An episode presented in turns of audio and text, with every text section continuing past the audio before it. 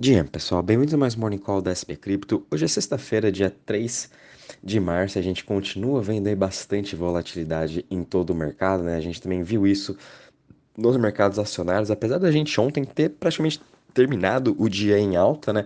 Mas a gente teve algumas notícias que chamaram bastante atenção, acredito, dos investidores principalmente aquela da Silvergate, né, que seria um banco uh, em que faz todo o onboard, né, o on-ramp da parte aí para o mercado de cripto, como também para, fo é, para fora, né, Coinbase vai parar de estar utilizando o serviço da Silvergate, também já foi aí até comunicado mês passado, né, com todo esse crackdown que está tendo em relação às regulamentações dos Estados Unidos. Então, essas são só notícias sendo até muito mais recicladas, o que, que causou ali um, um pouco de pânico uh, no mercado. Sem falar também, igual ontem, comentei né, sobre o grande unlock que a gente vai ter, talvez, do, das, dos bitcoins de Mt. Gox, né, que seria aí da corretora lá de 2013, que também quebrou e até e desde então eles estão com todos os bitcoins de todos uh, os investidores, né, os usuários daquela plataforma. E entre agora março até setembro, possivelmente a gente vai ter esse unlock. De novo, esse unlock também já é falado há mais de dois anos em que vai ter ou não vai ter e somente é postergado. Então a gente está vendo aí realmente algumas notícias voltando à tona, é, mas nenhuma muito preocupante assim para a gente estar tá vendo também essa grande queda. Né? O principal aqui que eu acompanho mesmo que a gente está vendo esse estresse maior seria o dólar voltando a subir, né? Ele fechou aí fevereiro com uma alta de mais de 2%.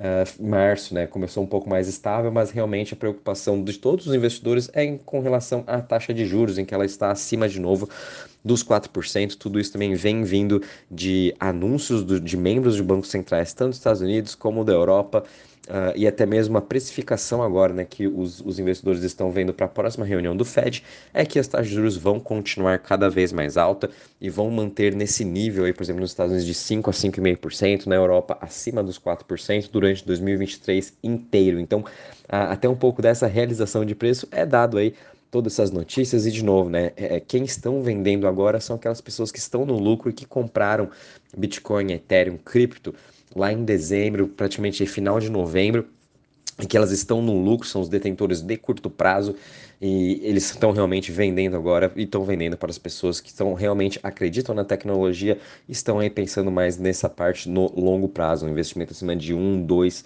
três anos. Então tem que ficar muito bem claro isso, né? Quem está comprando, quem que está vendendo.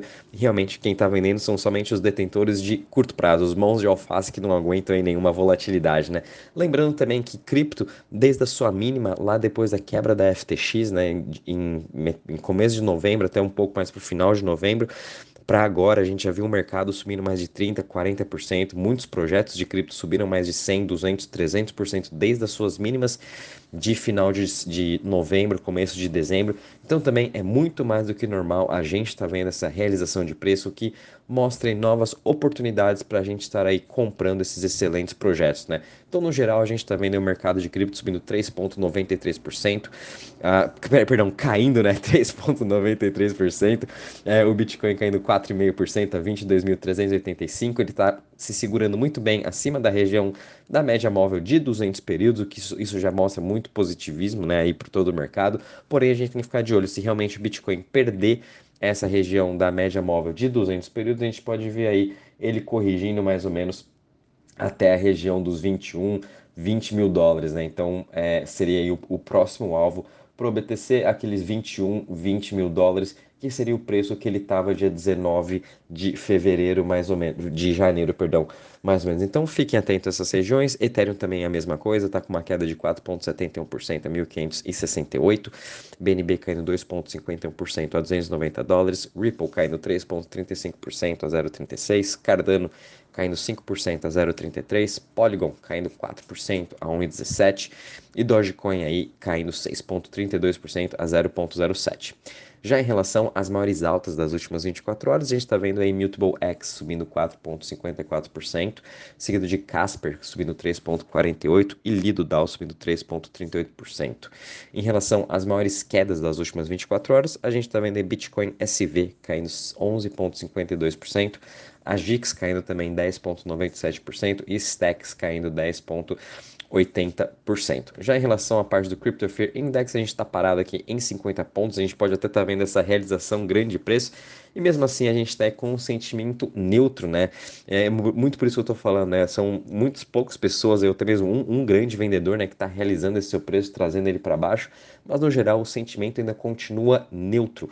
E a expectativa ainda é que março seja aí um mês positivo ainda, ainda mais com esse unlock que a gente vai ter do Ethereum, que muito também já está tendo bastante FUD em cima disso.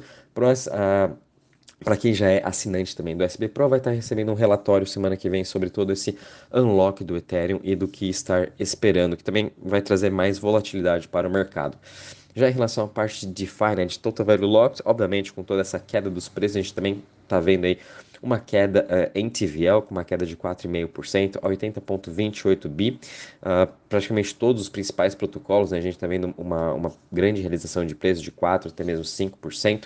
São as pessoas aí pegando um pouco também desse lucro que eles estavam fazendo aí desde o começo do ano em DeFi, né? DeFi como um todo também subiu aí quase 30%. É interessante a gente acompanhar um pouquinho da market share do Ethereum. Caiu em relação de ontem para hoje. Muito isso também deve ser as pessoas agora estando mais em stablecoins, saindo um pouco das suas posições, é, realmente tirando um pouco do risco do portfólio, né? E até mesmo realocando um pouco. Então hoje o mercado realmente até na parte de DeFi já está um pouquinho mais estressado, até quando a gente olha todas as, as 20 chains, né, essas 20 principais chains, todas elas com uma queda de 3 até 6%. Então, a gente está vendo essa volatilidade também aí para a parte de DeFi. Né? Em relação às notícias, sem muitas novidades, Uh, a principal ontem foi mesmo aí da, em questão do Silvergate, em questão também da Coinbase, que não vai mais estar utilizando a Silvergate para fazer o on-ramping de, de dinheiro, né, de fiat para dentro da sua plataforma, como também para fora. Eles devem estar achando aí algum outro provedor para fazer todos esses processos. E também a gente está vendo um pouquinho desse FUD vindo em relação ao Mt. Gox, é, o FUD em relação ao unlock que vai ter do Ethereum, então tudo isso traz aí um pouco dessa volatilidade, né? Mas as notícias essa semana, na minha visão, foi muito positivo. A gente viu, a gente viu aí, por exemplo, principalmente da parte de games, né? A gente viu o Immutable X, MetaMask Infura fazendo uma grande parceria. Então a gente está vendo um grande onboarding agora também desses milhões de bilhões de usuários entrando para o mundo de games. A gente também teve ontem Move, um projeto Move to Earn né, da Sweat Economy, para quem, quem já, já conhece, já está mais tempo também, o, o Sweat Coin, né, que é um projeto do NIR Protocol que a gente ganha aí nossas moedas por estar andando, fazendo exercícios. Finalmente vai ser liberado agora nos Estados Unidos, então os residentes americanos vão poder estar baixando o Sweat Coin e também aí é, andando para ganhar seu dinheiro, né, em, em recompensa aí de sweat, que eu acho muito positivo, é, esse grande onboarding que a gente está tendo, né, o Sweat Economy foi um dos projetos aí em que era um projeto de Web 2, migrou para Web 3, tem mais de 100 milhões de usuários e que eles nem sabem que estão utilizando blockchain cripto e estão ganhando suas recompensas, o que é muito positivo no longo prazo e por isso também fico até meio que bullish aí com Near Protocol, né? E ontem também Near anunciou durante o ETH Denver, né, que o, o seu projeto de NFT de marketplace, o Few and Far, um novo projeto que está aí desenvolvendo um grande uma grande expansão de NFT dentro do ecossistema do NIR, acabou de levantar 10,5 milhões de dólares, o que também vai ser muito positivo para todo o seu ecossistema.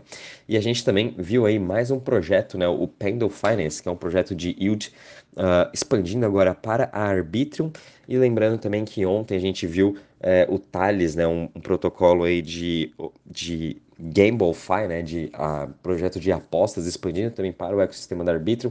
Então, cada vez mais a gente está vendo novos e novos projetos de DeFi expandindo para o ecossistema da Arbitrum, conforme já venho falando desde o começo desse ano, a Arbitrum está se tornando esse hub de DeFi e a gente vai continuar vendo essa grande expansão do seu ecossistema. Por isso, fiquem de olho em Arbitrum e também todos os seus projetos que estão dentro deles. Bom, pessoal, em relação às notícias, é isso mesmo. Muito cuidado aí para quem estiver operando, né? Não esqueça de colocar seus stops. Quem estiver pensando um pouco mais longo prazo, agora também já é um ótimo momento para estar fazendo um preço médio nesses excelentes projetos. Lembrando que a gente tem nossas watchlists. Minha principal também já compartilhei com vocês, então são esses projetos que vou estar fazendo o preço médio agora nessas próximas semanas. Qualquer novidade, aviso vocês. Um bom dia e bons trades a todos.